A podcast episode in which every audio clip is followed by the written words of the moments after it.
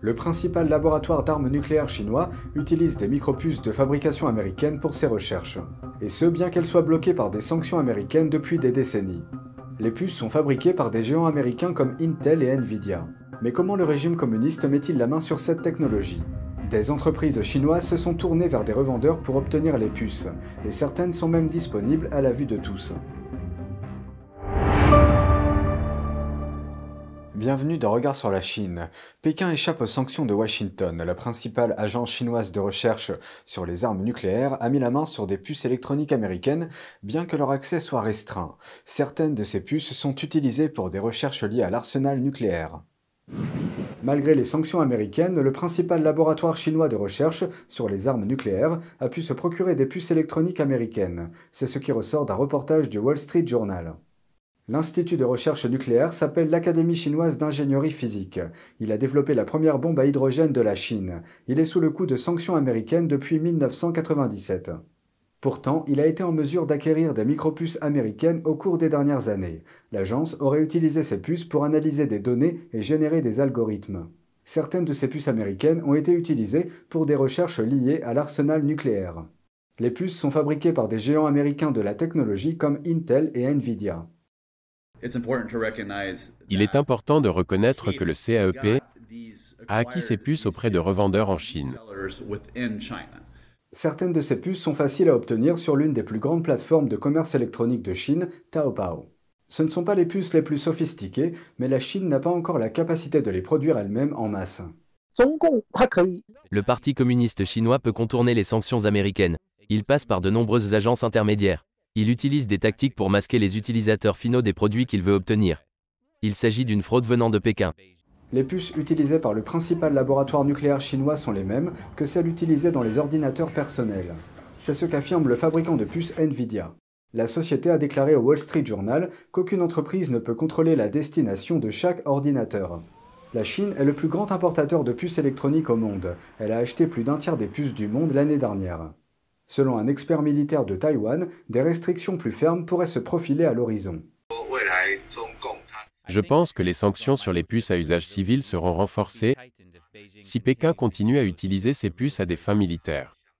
Cependant, un autre expert a déclaré qu'il pourrait être difficile de renforcer les règles sans nuire aux entreprises américaines. Ainsi, si l'on considère le fait qu'un tiers des ventes de l'industrie américaine des semi-conducteurs vont à la Chine, au moins en 2019, la Chine représentait 36% des ventes. Si nous coupons totalement à nos entreprises la possibilité d'approvisionner les vendeurs chinois, alors nous ne faisons que nuire à nous-mêmes. Car chaque dollar qu'une entreprise américaine gagne en Chine est un dollar qu'un concurrent chinois ou un autre concurrent étranger ne gagne pas.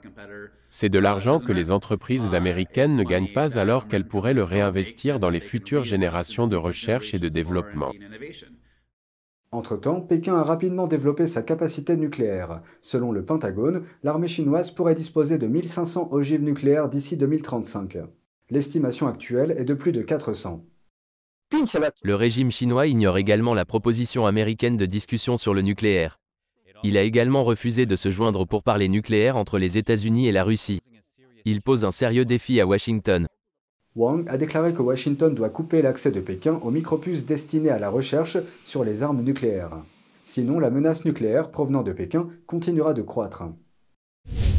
Des voix importantes à Washington s'expriment en faveur de la liberté religieuse, et elles dénoncent la Chine pour ses décennies de violation des droits de l'homme.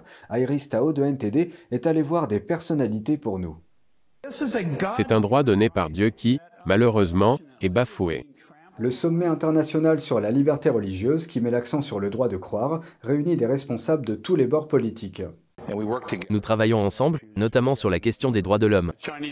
Le Parti communiste chinois mène une attaque généralisée contre la religion. La persécution religieuse par le régime chinois est au centre de l'attention. Le président de la Commission des Affaires étrangères met en lumière les prélèvements forcés d'organes organisés par le Parti communiste chinois à l'encontre des pratiquants de Falun Gong et d'autres prisonniers de conscience. Ils ont des données biométriques pour suivre tous leurs citoyens en Chine, des transplantations d'organes forcés. Ils endorment des gens et prélèvent leurs organes. C'est horrible. Le sommet se tient également une semaine avant que le secrétaire d'État américain, Anthony Blinken, ne se rende en Chine. Notre reporter Iris Tao a demandé à NS Counter Freedom, ancien joueur de la NBA et militant des droits de l'homme, ce qu'il pense que Blinken devrait dire à Pékin. Ne soyez pas effrayés. Dénoncez la Chine pour ses violations des droits de l'homme. Maintenant, le monde entier sait ce que les Tibétains vivent, ce que les Hongkongais vivent, ce que les Ouïghours vivent, ce que les Falun Gong vivent. Sont également présents au sommet ceux qui vivent l'impact de la persécution religieuse. Une jeune fille de 17 ans demande la libération de ses parents en Chine, qui sont détenus depuis deux ans, persécutés pour leur pratique de méditation du Falun Gong.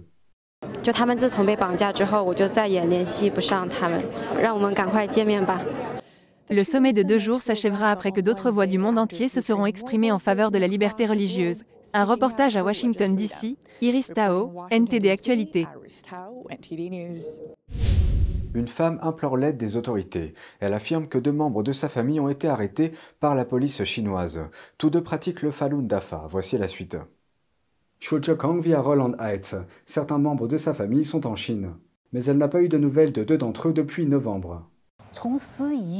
De début novembre à mi-décembre, j'ai essayé de contacter ma sœur et mon neveu, mais je n'ai jamais pu les joindre. Leur téléphone disait toujours qu'ils étaient absents.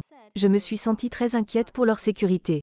La sœur de Kang, Shumei, âgée de 60 ans, vivait avec son fils de 33 ans, Gujiang, à Gujiao, une ville du nord de la Chine, lorsque les arrestations ont eu lieu. Selon un avis envoyé à la femme de son neveu, les autorités ont déclaré que son arrestation était due au fait qu'il était accusé de, je cite, utiliser une organisation sectaire pour enfreindre la loi. Ils pratiquent tous le Falun Dafa, une pratique spirituelle qui combine des exercices méditatifs et des enseignements moraux basés sur la vérité, la bonté et la patience. Craignant sa popularité croissante, le PCC a commencé à réprimer les pratiquants en juillet 1999. Aujourd'hui, ils sont toujours persécutés pour leurs croyances. Après avoir été sans nouvelles du couple, Kang a déclaré qu'un autre membre de sa famille lui a dit qu'ils avaient été emmenés par la police du Parti communiste chinois ou PCC dans des centres de détention le 31 octobre 2022. La police a également investi leur appartement et certains de leurs biens personnels, notamment leurs véhicules, leur ordinateur et une imprimante. Après avoir appris la nouvelle, j'ai été très choquée, j'ai eu le cœur brisé. Mes larmes n'ont cessé de couler. Parce que ma sœur et mon neveu pratiquent le Falun Gong. Ils ont été arrêtés parce que ce sont des pratiquants de Falun Gong. Depuis leur arrestation, personne n'a été autorisé à leur rendre visite, ni à leur fournir des vêtements ou d'autres effets personnels. Selon Kang, sa sœur se trouve dans ce que l'on appelle le quatrième centre de détention de la ville, tandis que son neveu est emprisonné à Taïwan, à environ 20 km de la ville de Gujiao, dans le troisième centre de détention. Kang a déclaré que les détentions de sa sœur et de son neveu ont rendu les membres de sa famille encore plus inquiets pendant la période du Nouvel An chinois. Après avoir appris que ma sœur et mon neveu avaient été enlevés, les membres de ma famille se sont sentis tourmentés. Il souffre chaque jour de cette douleur. Mon père de 94 ans est à l'agonie.